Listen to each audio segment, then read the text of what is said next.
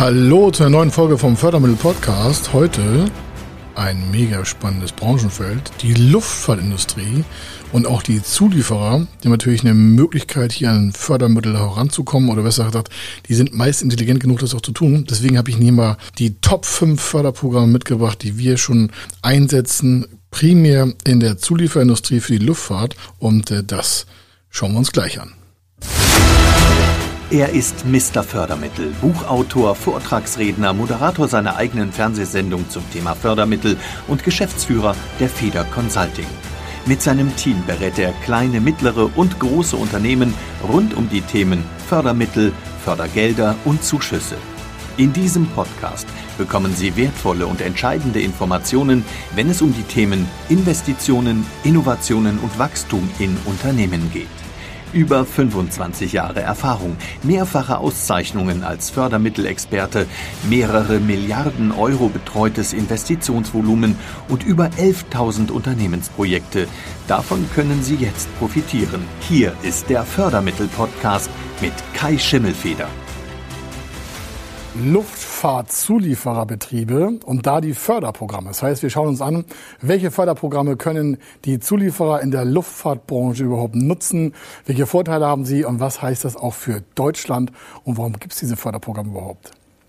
So ein Zulieferbetrieb in der äh, Luftfahrt und auch Luft- und Raumfahrt hier in Deutschland, das ist ja sehr, sehr verbunden miteinander, äh, hat natürlich gigantische Investitionen. Warum? Die Investitionen sind immer groß, weil die Objekte meistens sehr groß sind und die äh, einzelnen technischen Stadien der Zulieferer sind natürlich dann mit Millionen Risiken auch behaftet. Warum? Wenn so ein Flugzeug nicht richtig funktioniert, dann steht es rum. Das heißt, wir haben Haftungstatbestände für den Zulieferer oftmals.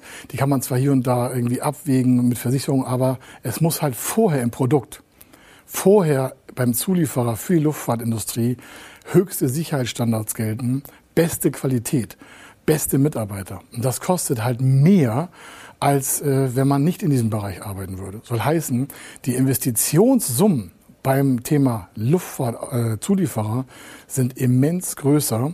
Es muss viel mehr getestet werden, es gibt viel mehr Fehler zu äh, kompensieren, viel mehr zu innovieren, also zu entwickeln, neue Produkte, neue Dienstleistungen, neue Verfahren zu entwickeln. Und äh, da das ein wichtiger Standortvorteil hier in Deutschland ist, dass wir diese Förderung haben, muss das eigentlich auch vom Zulieferer im Bereich der Luft- und Raumfahrt genutzt werden. Und äh, da geht es um Maschinen. Äh, wenn irgendwelche Maschinenteile äh, gebaut werden sollen, braucht es wieder Maschinen, damit diese Maschinenteile überhaupt erstellt werden können. Und da gibt es Förderprogramme für. Das heißt aber auch, dass natürlich dort immer vorinvestiert werden muss. Und da merken Sie schon, im Zulieferbereich für die Luft- und Raumfahrtindustrie ist natürlich ein großes Volumen immer wieder im Rennen zum Vorproduzieren. Es wird ja nicht nur just in time irgendwie produziert, sondern es muss ja auch viel vorgehalten werden. Es müssen Ersatzmaterialien vorgehalten werden. Da darf keine Maschine im Stillstand laufen. Dann läuft der ganze Prozess nicht mehr rund. Und deswegen muss man immer wieder in Maschinen investieren. Ein ganz großer Teil ist auch natürlich die Produktionsstätten. Wenn Sie als Zulieferer nicht nur eine kleine Halle haben, sondern vielleicht eine ganze Hallenanlage auf eigenen Grundstücken, das heißt, es kostet sehr viel Immobilieninvestitionen, meistens über Jahrzehnte ja entwickelt, meistens im Familienbetrieb oder in fremdgemanagten Einheiten auch. Das heißt, sie haben da Immobilien für die Produktionseinheiten stehen, die haben Geld gekostet oder kosten immer noch Geld und Unterhalt. Um neue zu bauen, kostet auch Geld. Und dafür gibt es wieder Förderprogramme, die auch gut bezuschusst werden. Jetzt auch im neuen äh, Bundesenergieeffizienzprogramm für die Nicht-Wohngebäude, kommen wir gleich nochmal ein Beispiel drauf zurück.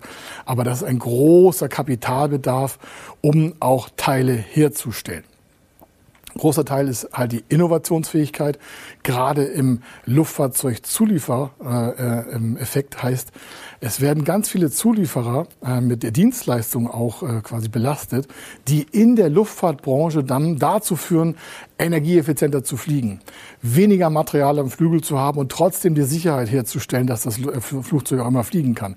Das heißt, man geht ja schon von der Verbrauchseinheit, also von dem Flugzeugbauer selber aus, zu sagen, was müssen unsere Zulieferer eigentlich leisten, wie innovativ müssen die sein und was brauchen wir dafür Produkte. Und da das nicht immer in dem Zuliefererbetrieb selber alles finanziert werden kann, weil das sind ja meistens kleinere Mittelunternehmen, meistens Unternehmen bis 249 Mitarbeiter. Müssen Sie sich vorstellen. Die Luft- und Raumfahrtindustrie wird zu 80 Prozent vom Zulieferer betreut, die weniger als 249 Mitarbeiter haben. Das heißt, da ist natürlich eine ganz andere Kapital- und Refinanzierung möglich, und zwar eingeschränkt, als bei einem großen Konzern. Ein großer Konzern geht an die Börse oder ist an der Börse, macht eine Anleihe, gibt noch ein paar Aktien aus und hat schon ein paar hundert Millionen auf dem Konto. Das kann im Regelfall der Zulieferer ja nicht immer gewährleisten, so viel Kapital und Cash vorhalten zu können. Gleichzeitig sitzt er aber im Risiko, dass vielleicht der Branche ein Einschlag äh, bedient wird und äh, die Abnahme nicht funktioniert oder ein Produkt nicht funktioniert oder er in Regress genommen wird. Da sind also ganz viele Risiken bei den kleineren Unternehmen. Und diese Risiken kann man mit Förderprogrammen halt abtackeln, das heißt also federn. Das heißt also, da werden Förderprogramme vorgehalten, um verschiedene Investitionspositionen quasi mit staatlichen Förderprogrammen somit auch durchzufinanzieren.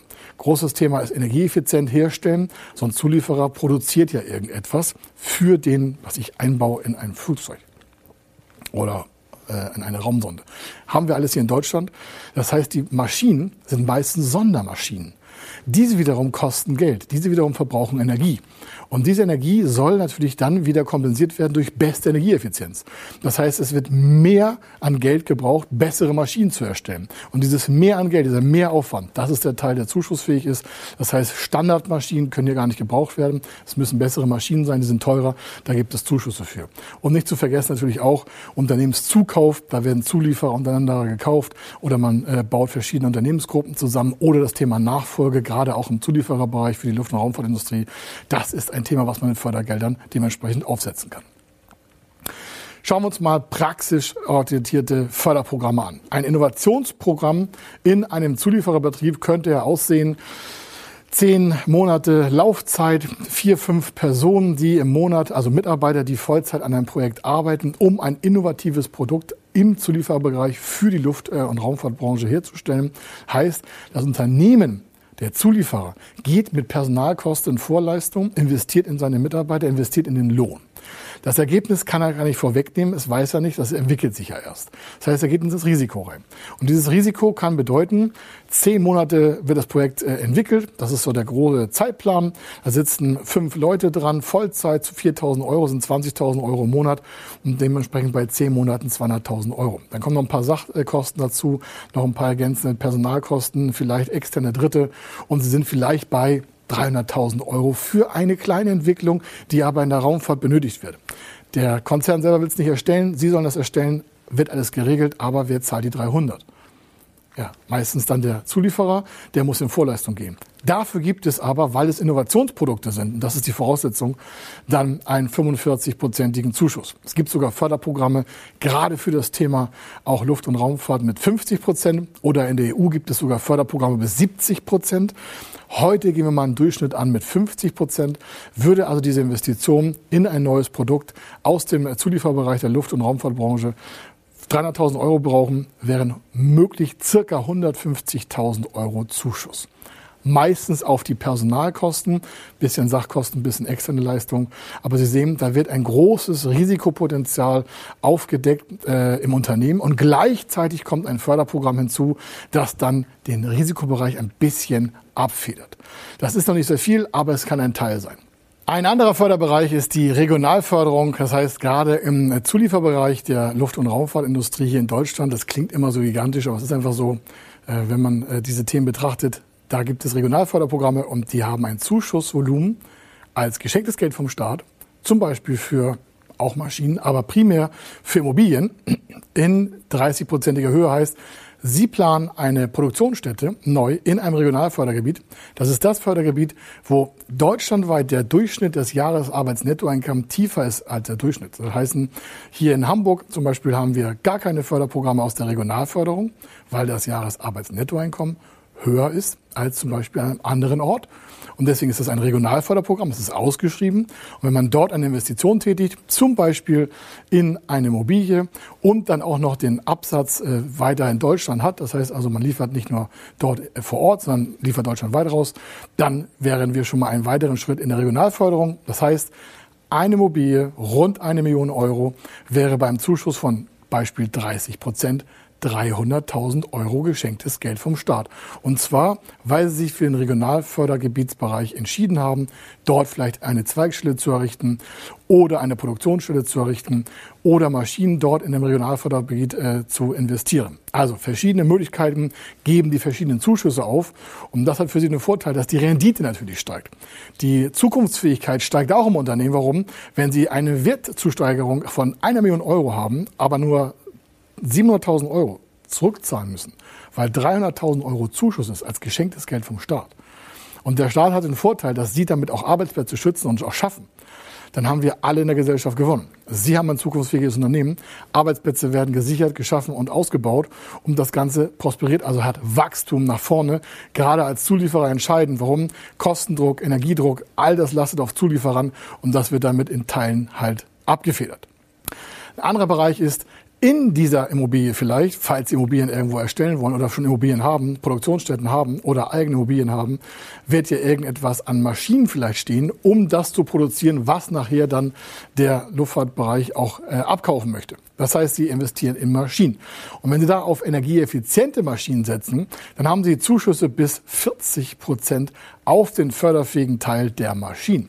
Soll heißen, wenn Sie Energieeffizienz äh, wirklich wertschätzen und den CO2-Footprint, also den verbesserten Bereich CO2 auch aufsetzen wollen, dann investieren Sie in energieeffiziente Maschinen. Das fördert der Staat.